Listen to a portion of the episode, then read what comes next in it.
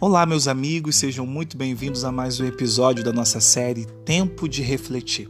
E o episódio de hoje é Novo. Quero compartilhar com vocês o que está lá na segunda carta de Pedro, no capítulo 3, no verso 13. Diz assim: Nós, porém, segundo a Sua promessa, aguardamos novos céus e nova terra, nos quais habita a justiça. Nos estudos históricos aprendemos muitas coisas interessantes. Uma delas é como o conceito de justiça muda de acordo com o contexto cultural e com o passar do tempo. Entre os povos mesopotâmicos, justiça era simplesmente devolver ao indivíduo aquilo que ele promoveu. Essa era a lei de Talião: olho por olho, dente por dente. Na Roma antiga, era justo que alguns tivessem direitos e outros não. Na era medieval europeia, era justo que um não cristão fosse morto por um cristão.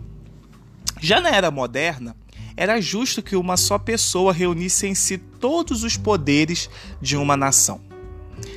Entre os povos mesoamericanos, era justo haver guerras combinadas apenas para adquirir prisioneiros a serem sacrificados. No Brasil, ainda hoje, parece ser justo um jogador de futebol ser mais valorizado que um professor. Bom, de qualquer forma, independente das conotações que o mundo dá sobre justiça, a Bíblia nos dá algo que ultrapassa a compreensão humana.